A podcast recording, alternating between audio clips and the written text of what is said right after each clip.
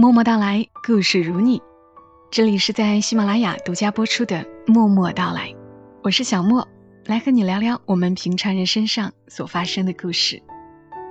讲故事的过程真的是很有意思的，我可以把自己当做故事中的主角，走一走别人经历过的路，也可以在别人的故事里安插曾经自己的过往，和记忆中的人去碰个面。今晚要和你讲的故事又挺长的，但是听完你应该能够睡个好觉。和你来分享的是邓安庆写下的书《山中的糖果》当中的一篇《霜花》。霜花，作者邓安庆。那时候我就读的中学，前面是省道，后面是田地，连村庄都在半里地之外。因而学校的广播能传得很远很远，而我那时寄宿在姨娘家里。吃完饭后，走在去学校的泥路上，每次都能听到她的声音在空中回荡。泥路一侧是连绵的鱼塘，一侧是宽广的麦田。她的声音极轻极脆地传来，有时候。他朗诵诗人食指的诗：“当蜘蛛网无情地查封了我的炉台，当灰烬的余烟叹息着贫困的悲哀，我依然固执地铺平失望的灰烬，用美丽的雪花写下相信未来。”有时候他会放一段轻音乐，播放时他总会说。亲爱的同学们，读那个的字，他都会停顿一下，再继续说下去。所以每每听到此，我总在等那一个小小的停顿，走路的脚步也慢了下来。一旦他说出，我便会心一笑，仿佛这是我们之间的默契似的。其实怎么会呢？我们彼此并不认识。初一时，他是我表弟那个班的班长。教学楼二楼最靠右的那间教室第一排最中间的那个位置，就是他的。表弟有一次说起他时，啧啧嘴，老师最喜欢他了，只要是朗诵课文都叫他。我哦了一声。表示出毫无兴趣的样子，心里却盼着他再多说一些。表弟却埋头继续写他的作业去了。我的班级在一楼正中间，是去食堂的必经之路。他常常是拿着一个水红色塑胶盒子，急匆匆地走过去。他瘦且高，喜欢穿粉红色的上衣。长发扎成马尾，戴橘色镜框的眼镜，眼睛细细的，眯去前方，走起路来身体直直的，两腿不带商量的往前迈进。有他的同学向他打招呼，他微微一笑，薄薄的嘴唇往上一翘，又继续往前，几乎快要小跑了。我知道他是要赶紧去食堂打好饭，然后。去宿舍楼二楼的广播室。当我走在去姨娘家的路上，便又一次能听到她的声音了。一到初二，重新调班，他成了我们班的班长。他这次还是坐在最中间最前排的位置，就在我的正前五排。老师一进来说上课，他便应声而起，喊起立。他的声音坚定有力，大家唰的一下跟着起来。老师好，他高而亮的声音再次响起，大家便跟着他说：“老师好。”坐下了，他直苗苗的挺着腰杆，眼睛跟着老师走动，手在笔记本上刷刷的写笔记。他的字长手长脚，说不上好看，下笔很重。纸上两角都翘了起来。课堂休息时，前后左右的人都愿意找他说话。别人说话时，他笑，眼睛眯成一条缝，高耸的脸颊红红的，头低下的一刹那间，手拿着笔在本子上滑动。他有时候也会草草的扎个辫子，一笑时，辫梢从他的脖颈处滑到一边。原来他私下说话时。并不像广播里那样字正腔圆，而是软软的，当然咬字还是十分清晰。不知道为什么，眼睛总也挪不开。上课时，老师在讲台上说着勾股定理，而我的眼睛看着看着，总不由自主的落在他的身上。他的草莓发卡有些掉色了。他伸手去抓了一下脖颈，他从课桌抽屉里拿出笔盒，咔嗒一声打开。过半晌，我反应过来，又强迫自己重新看黑板。不一会儿，又一次看向他。幸好他在我前头，并不知道我的所作所为，其他的同学也不会留意。有时候。我趴在栏杆上，见他跟他的女生朋友们在花坛边上说话，细细碎碎的，听不真切。他手上掐着一大片大叶黄杨的叶子，右脚撑着花坛的边沿，一笑起来，身体往下弯。那时候，感觉其他的女生都不存在了，只有他的一举一动。占据着我全部的注意力，我生怕他看出来。虽然隔得如此远，我强迫自己看看天，阴沉的天空不透露一丝阳光；又去看远处的村庄，高高低低的屋顶，麻雀飞来飞去；又去看校外的省道，空旷的路面，只有一个人在拉着板车。再次忍不住看花坛那边，已经没有人了。我一时间好生失落，耳边却响起纷纷踏踏的上楼声。他的声音又一次传来，原来是上课铃声响了。其他女生都进去了，他站在门口叫了我一声：“哎，上课了。”我忙答应着说好，往教室里跑去。那是他第一次跟我说话，第二次说话又时隔好久。班级里界限分明的分成了三个阶级，最上头的是好学生们，最下面的是差学生们，而中间的，就是像我这样成绩不好不坏的，最容易被老师忽略掉。这样的阶级感被班主任鲜明的。用排座位的方式呈现了出来。任课的老师也直接说了：“我就管这些成绩好的。”说时，他的手指了指前排，然后又把眼睛憎恶的投向最后面的几排。至于你们学不学，看你们自己。你们只要课堂上不说话不捣乱，我也懒得管你们。说完，他就开始上课了。中间的几排都沉默的开始记笔记。我们知道，如果下次考得好，我们可以进到前排去；如果考得很差，我们就堕落到后排去了。而我的成绩始终不好不坏，就一直在中间。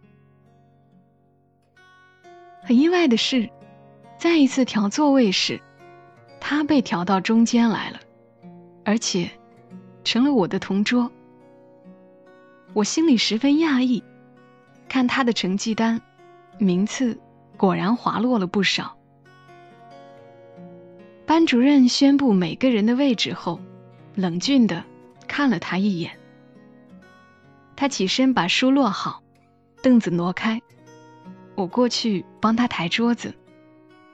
他有点惊讶的看了看我，小声的说：“谢谢。”那时候我已经不住在姨娘家，搬到学校的男生宿舍去了。全班三十多个男生住在一个宿舍里。晚上三节晚自习课上完后，已经晚上十点了。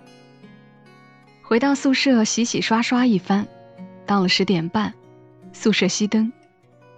班主任会打着手电筒过来巡查，我们都静悄悄地睡在床上。一等班主任走远，细细碎碎的说话声就开始了。说起教我们数学的女老师，今天穿了个半透明的白色裤子，连内裤都看得见。说起校长的媳妇儿，今天过来跟校长大吵大闹，因为可能有婚外情。说着说着，居然说到了他的名字。有人扑哧一笑说：“山鸡，他是不是跟你表白喽？”那时候风行古惑仔，那个绰号叫山鸡的同学，他说：“没得养的事，我怎么看得上他？”那人又笑说：“人家是校花，只怕看不上你喽。”山鸡说：“瞎扯。”其他人都在起哄：“呵呵呵，有戏哦！”我心里十分震动，居然有这样的事情，我一丁点儿都不知道。看来，原来没有在宿舍住，的确是错过了很多消息。那人说的事情是真的吗？我心里没底，只是觉得那个遥远的、不可触摸的人，一下子变得有血有肉起来。大家起哄了一阵儿，山鸡突然大声说：“我才不要她当我媳妇儿！馆长默认，我也不会去找她。”山鸡是坐在最后几排的学生，他高大好斗，时常能惹出些麻烦来。他怎么能看上山鸡？我始终不理解。他就坐在我旁边，不声不响的做数学题。头发紧紧的往后竖起，额头光光的。我们之间很少说话，每次上学来坐下后，各自微微笑笑，就忙各自的去了。我忍住不去偷看他，可是他一点点的动作，都在我的感知里。那些男生用极其难听的字眼说他，教我好生气。可是又莫名的想再去听，然而一旦看到真实的他，又觉得那些传言都不像是真的。他还是他，虽然就坐在我身边，可是好遥远。语文老师叫他起来朗诵课文，他起身来读，一次读的是《骆驼祥子》的片段，他的声音。平缓有力的念出来，我渐渐被带进去，仿佛能对祥子的苦难感同身受，眼泪都涌了出来。我把课本竖起，头低下来，生怕自己流泪被其他人看到。他读完后坐下来，不一会儿，他的本子像是不经意的推了过来。上面有他写的字。你没事儿吧？居然被他看到了，我心里好生羞愧，简直想找个地方藏匿起来。我在自己的本子上写道：“没事儿。”又缓缓的推过去。他没有再回复。冬天快来了，田地的麦苗上一层白霜。泥路上的水洼里结了一层薄薄的冰。骑自行车去学校，耳朵和手都冻得生疼。学校的广播又一次能听到，这次放的是《神秘花园》，听起来十分悠扬而伤感。我想，这是不是隐含着他的心情在？我慢慢的骑，心里。也莫名的难过起来。亲爱的同学们，读那个的，他又一次停顿一下，再继续说下去，声音没有任何变化。到了教室后，坐在座位上发呆。临到快上课时，他抱着一摞本子进来。语文老师一直鼓励我们写日记，写好可以拿到他那里。他去广播站时，正好可以顺手带给老师。老师批改完，再由他带回来分发。他发了一圈后，最后一本便是我的。他从前面拿着我的本子。走到自己的位置上，我心里莫名的紧张起来。他坐下来，把本子递给我，我正准备接过来时，他笑着说：“老师说你写的很不错。”顿了顿，他又说：“我也很喜欢你写的那篇《双花》。”我心中一阵狂喜，可是脸上还是强装淡淡的。翻开本子，老师把认为好的地方都打上了红色的波浪线，尤其是那一句：“霜花，你是冬天的花朵，越是寒冷，越是洁白。”我正在看老师的评语，他又说：“我很喜欢你写的这一句。”我很想问他为什么会喜欢，又没好意思问。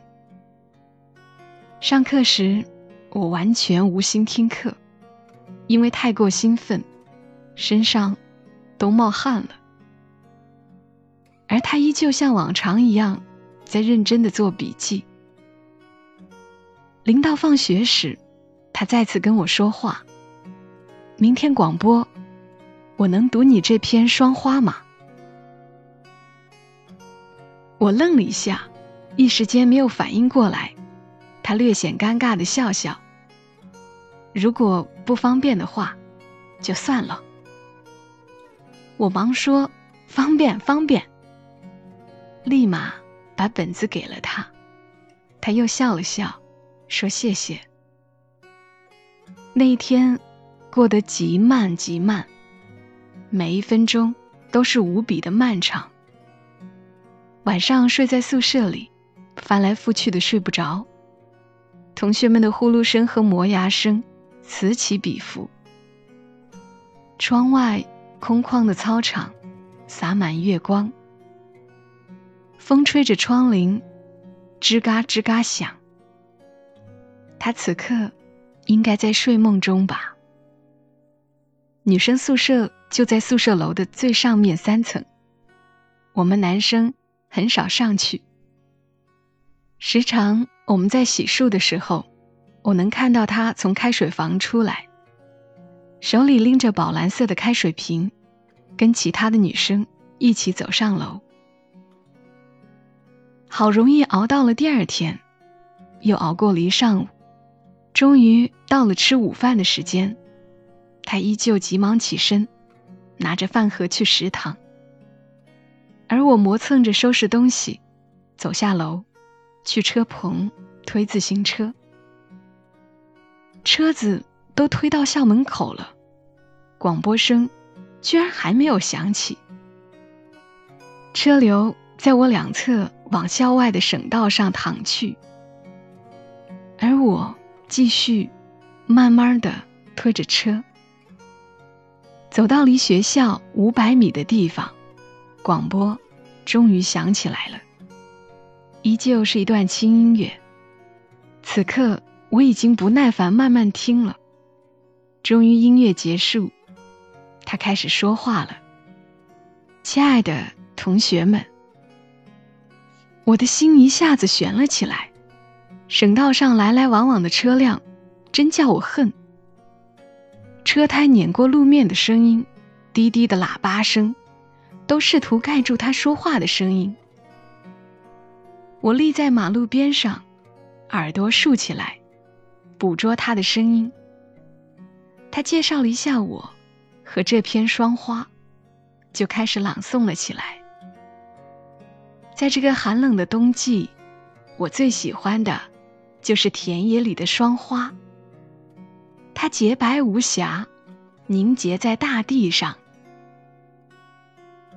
他的声音一如既往的平缓，这次更显得抒情。我心里又兴奋又惶恐，很担心别人能看出我这篇文章背后的寓意。没有来得及吃午饭，我又推着车回到学校。同学们吃饭都没有回来，教室里空荡荡的。我坐在自己的座位上。也不觉得饿。他继续朗诵，而我静静的坐在那里听。马上就要元旦了，学校决定开一次元旦晚会。每个班级都负责出一个节目。我们班上的节目编排自然落在了他身上。他开始召集班上的女生排练舞蹈。今天是你的生日。我的祖国。另外，他也是本次元旦晚会的主持人。晚会的串词，他问我愿不愿意帮他写一下。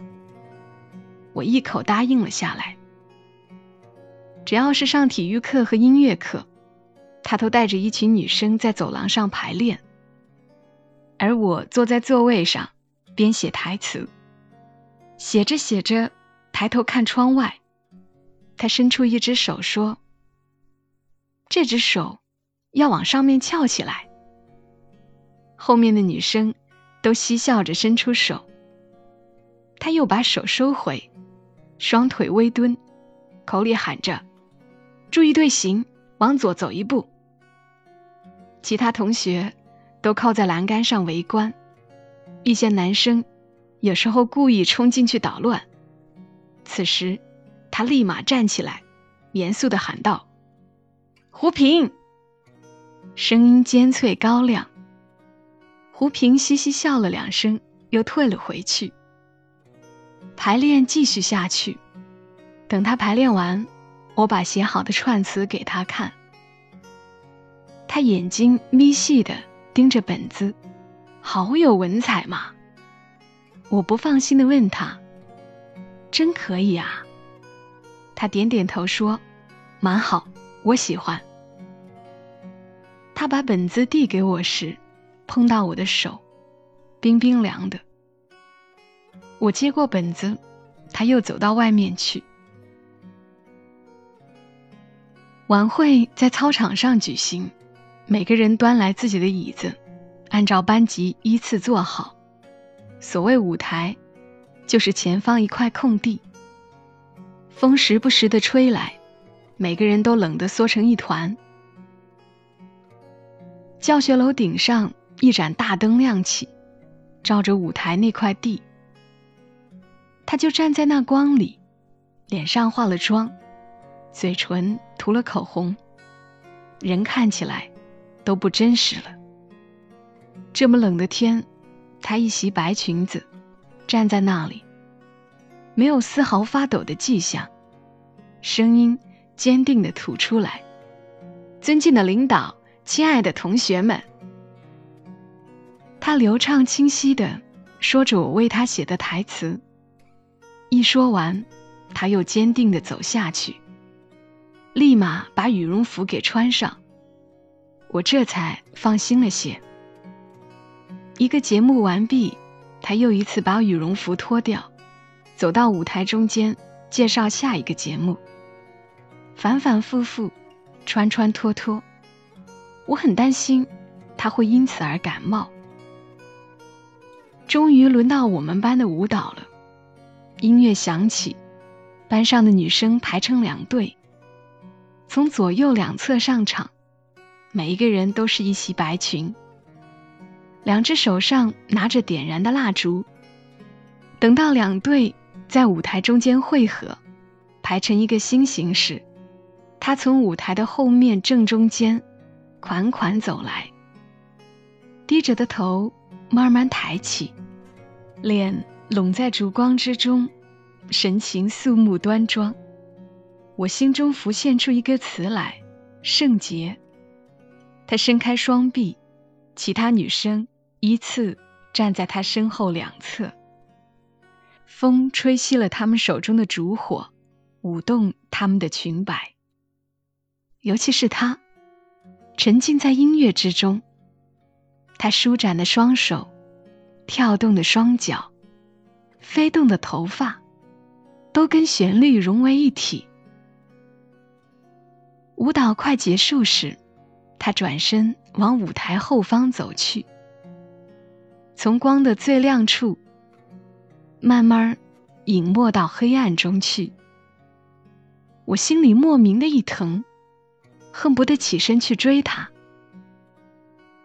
现场掌声雷动，他又一次上台，拿着麦克风介绍下一个节目，而我。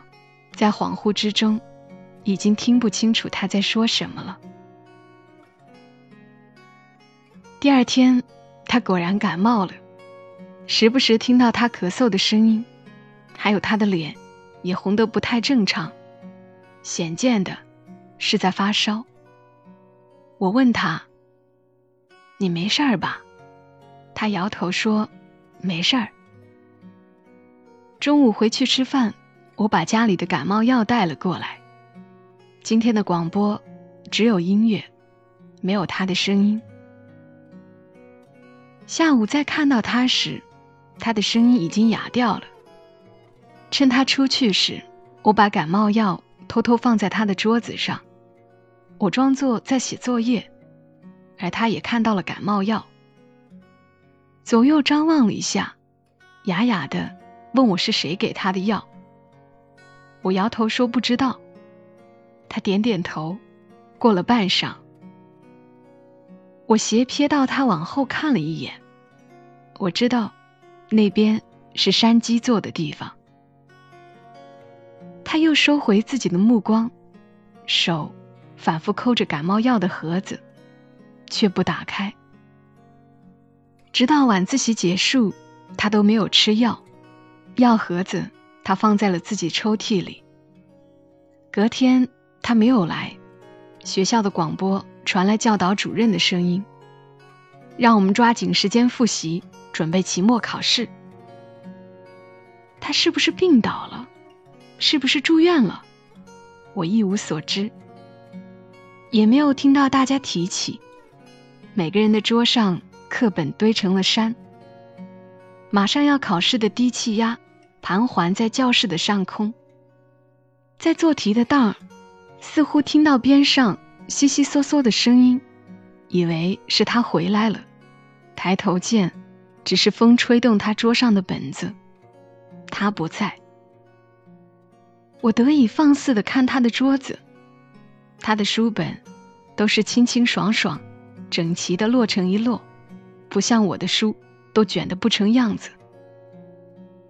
他的笔盒上是花仙子的图案，笔盒边角有些掉漆，而他的桌子中间有隐隐的小字。我假装从他的位置上走过，字极小极小，费了半天能看出一个“静”，另外一个是大写的字母 “L”。静，是让自己沉静下来吗？而 L 是什么意思呢？整个晚自习我都在琢磨，love 还是……我忽然想起山鸡的本名最后一个字是磊，莫非是影射他？我假装看后面黑板，偷偷看了一眼山鸡，他靠在自己的座位上抠鼻子。他怎么看上这样的人呢？我心中莫名的对山鸡有火气。期末考试前最后一次班会上，班主任绷着脸说这次考试的重要性。话说到最后，班主任忽然顿了一下，有些同学心也该收收，好好放在学习上。我心跳了一下，感觉班主任的目光压在我们这块。班主任忽然喊了他的名字：“你到后面站好。”我心里简直惊讶极了。一直以来，他都是我们班级的典范，老师口中所谓的品学兼优。再怎么惩罚人，也不会轮到他头上才是。他干脆利落的站了起来，转身往教室后面走去。班上极其安静，只有教室天花板上的灯管发出嗡嗡声。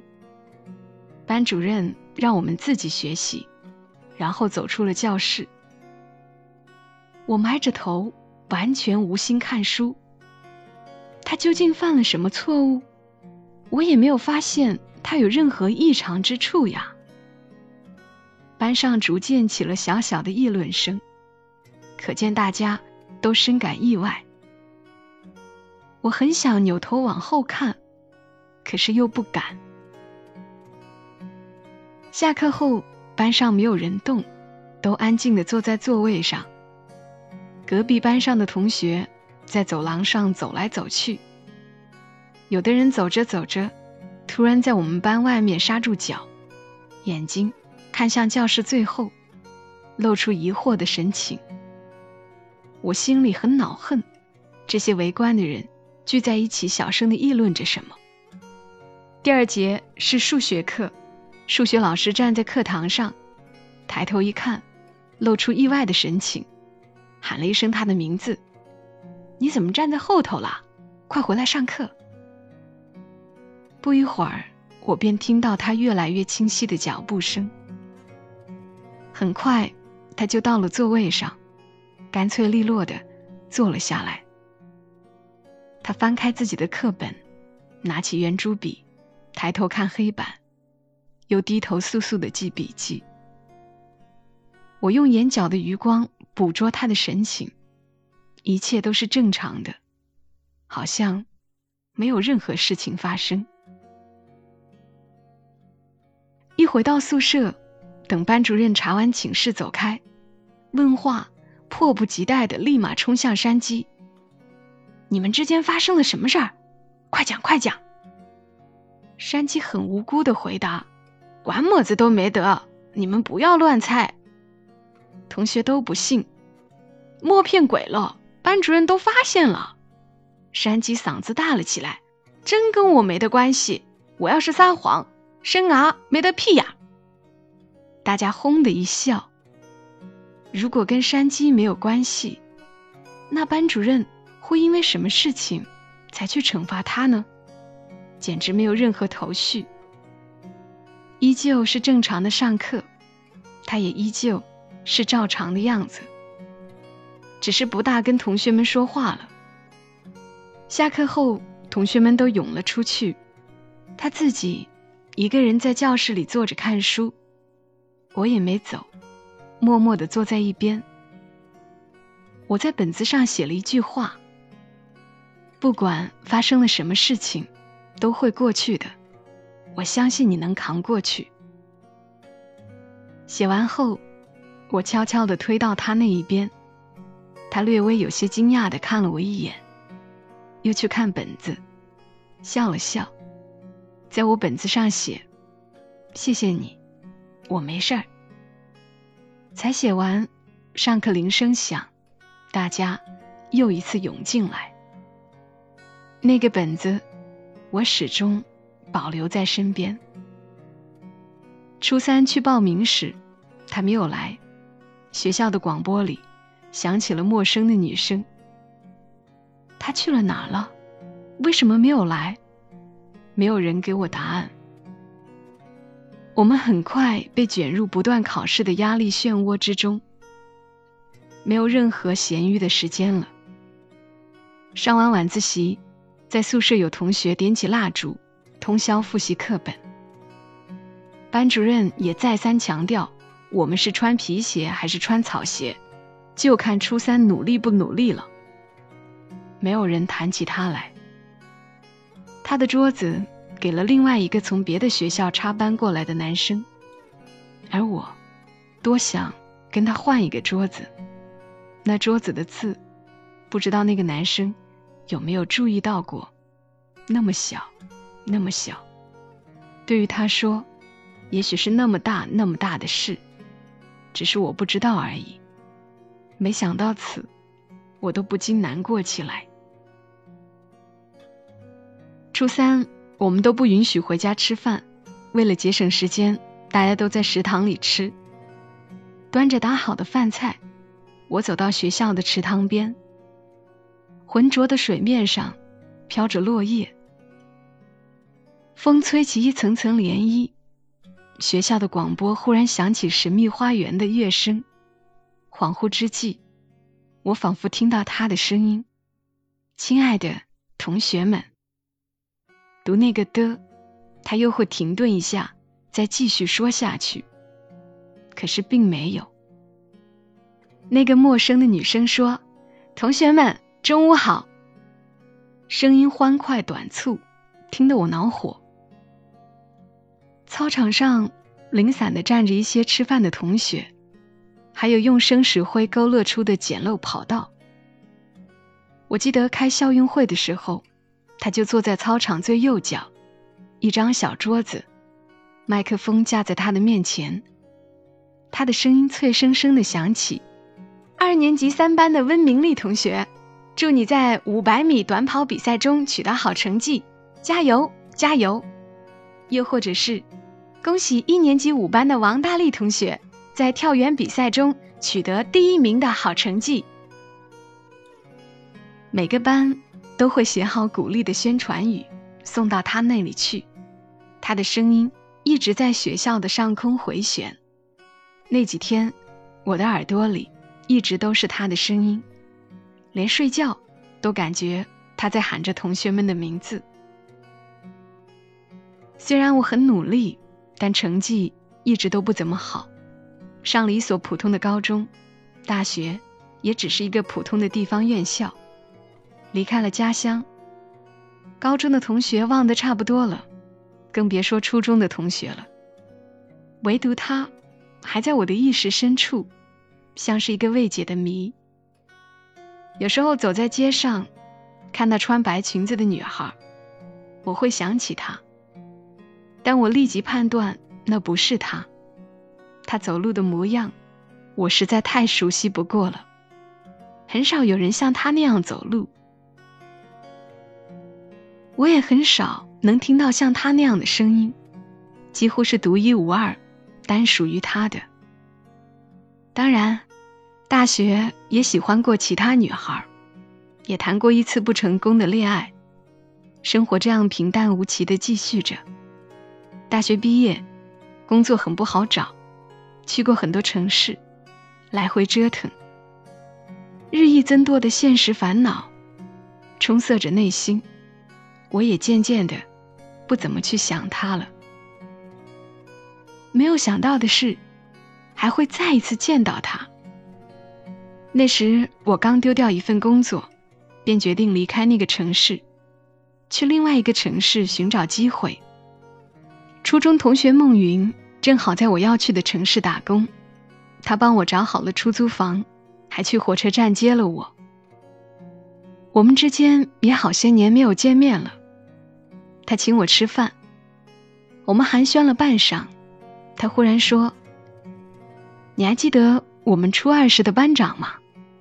他也在这里附近的镇子上工作。”我心里莫名激动一下，但脸上还是淡淡的问：“他现在怎么样？”孟云说：“他在服务台里工作，就是接那种客户投诉的。她和她男朋友也快结婚了吧？”吃完饭。他带我去看我的出租屋，帮我去市场购买一些日常生活用品。街道两排杂货店人头攒动，而我心思全然没有在购物上。我很想问孟云很多关于他的问题。孟云当初是我很好的朋友，两人常常在学校同进同出，可恨我自己依旧没有勇气问出口。孟云给我发了短信，告诉他我的到来。我心里有些怪孟云太过着急，自己这个落魄的样子，不想让他看到。可是这种怪也是毫无道理可言的，在我心底又急切盼着他到来。我去理发店理了头发，又把自己最好的一套衣服给换上。天一点点黑下来，窗外的喧哗声渐渐的消散。孟云打电话过来，告诉我他已经过来了。我连忙说好，下楼，沿着城中村的水泥路往前疾走。到了我们约定的饭馆，我脚步故意慢下来。透过玻璃门，明亮的灯光下，我一下子就看到了他。他依旧是瘦长的，扎着马尾辫，脸比初中时苍老憔悴了好多，没有戴眼镜。跟孟云说话时，不断的拿手揉捏眼睛。我走了进去，叫了他一声，他立马起身，笑盈盈的说：“好多年都不见了。”声音听起来哑哑的。我们坐下来聊闲天，他问我打算找什么工作，我说我还没有想好。我问他现在工作如何，他摇摇头说。一天到黑，客户的投诉电话不断。饭馆里吃饭的人很多，你呼我喊，斗酒猜拳。他的声音太小，我听不太真，但是我可以看他的脸，他低头夹菜的样子，他歪着头发呆的样子。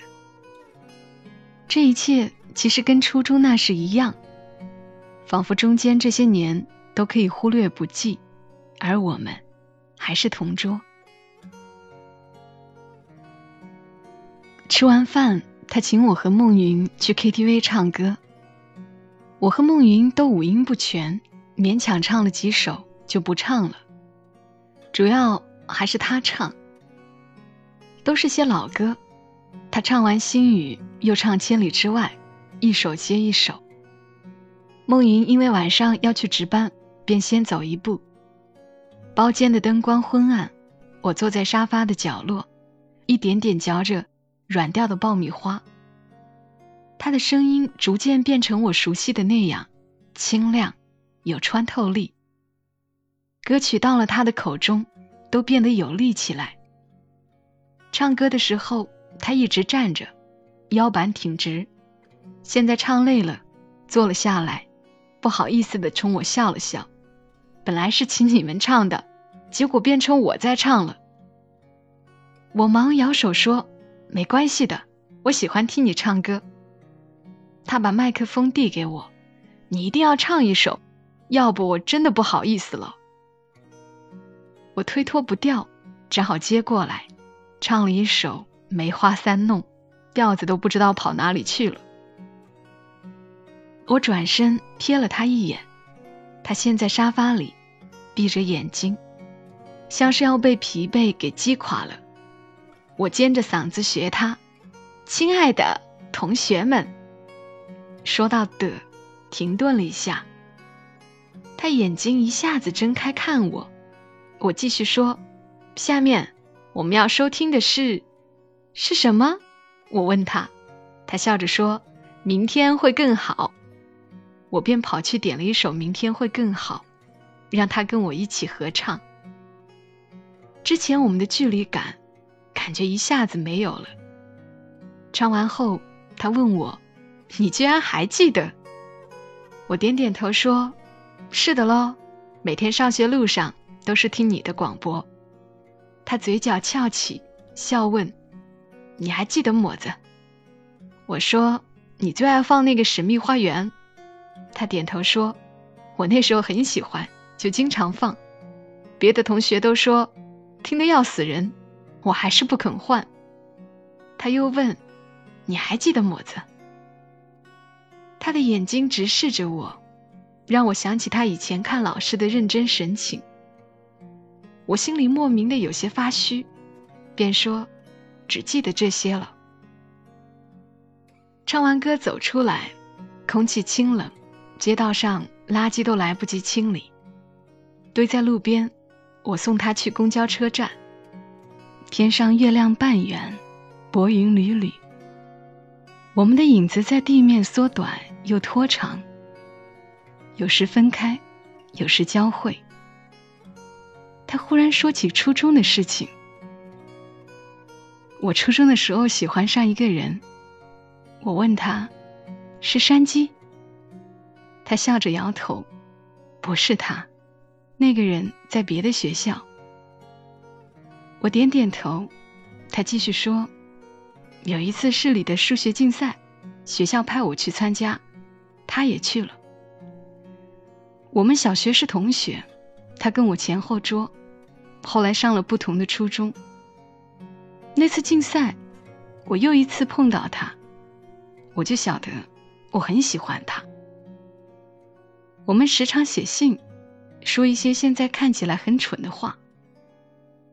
这些信后来被我们班主任知道了，他没经过我同意，就私自拆开了我的信，这个让我特别生气，就跟他争辩了几句。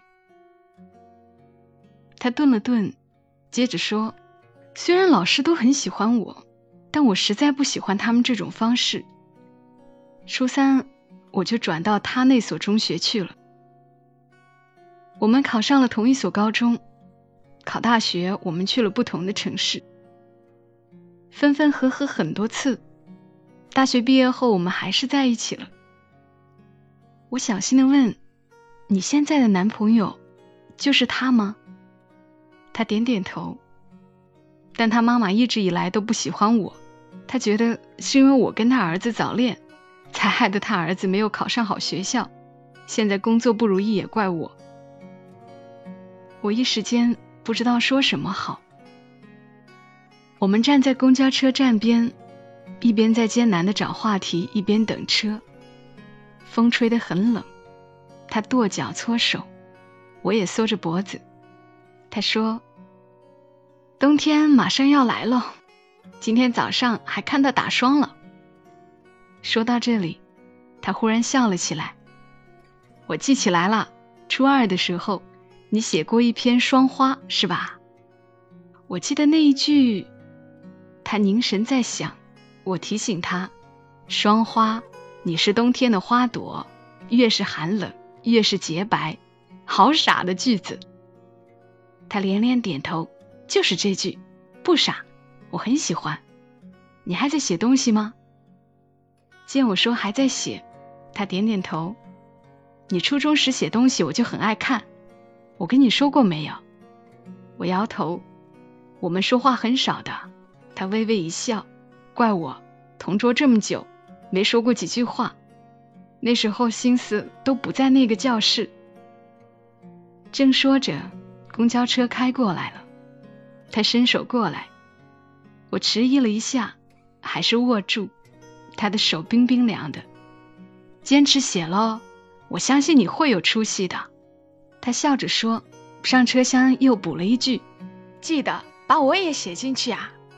我大声地说：“要的。”他上车找到座位后，便向我招手，我也跟他招手。车子开远后。我往租屋那边走，空旷的街道上，风吹过时，叶子纷纷落下。衣服穿的太少，身子感觉都凉透了。不过我心里是暖的。以后反正在一个城市了，能见面的机会还有很多，不是吗？想到此，我心里莫名的雀跃起来。一只白色塑料袋，先在地上翻滚了几圈。一下子飞到天上去，紧接着挂在树丫上，张开袋口。我想起那次元旦晚会上，她穿着白裙子从舞台黑面款款走到中间来的场景。她的身子被照在雪亮的光之中，双手翩然舞动，眼睛灼灼发亮。因为记忆太过深刻，我都能想起那时的每一个细节。反正街上没人，我也伸开双手学他的样子，蹦跶了两下，又觉得自己好蠢，便又继续往前走。不一会儿，他发来短信说：“来的太匆忙，没有好好招待你，以后只要有需要帮忙的话，跟我说一声就好，多保重。”这是他发给我的第一条短信。我看了半晌，回复了他：“好，你也多多保重。”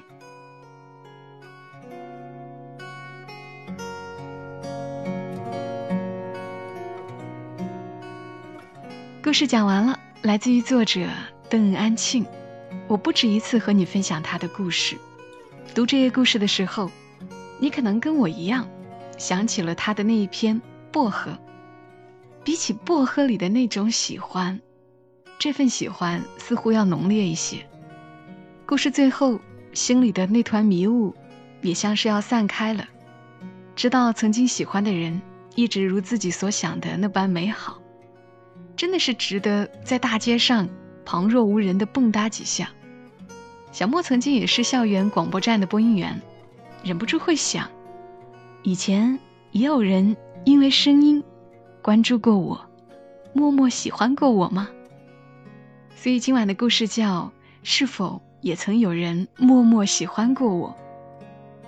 你是不是也在想这个问题？还是你也想起了曾经你默默喜欢过的人？或许都是有的吧，这样想想也挺美好的。谢谢邓安庆的文字，推荐大家去看他的这本书《山中的糖果》。我觉得这本书当中的每一篇都写得很好，也欢迎你来关注小莫的公众号“默默到来”，来了解更多的节目信息。公众号的 ID 是“默默到来”的全拼再加一横。好啦，今晚的节目就陪伴你们到这儿，我们下期声音再会。小莫在长沙。跟你说晚安。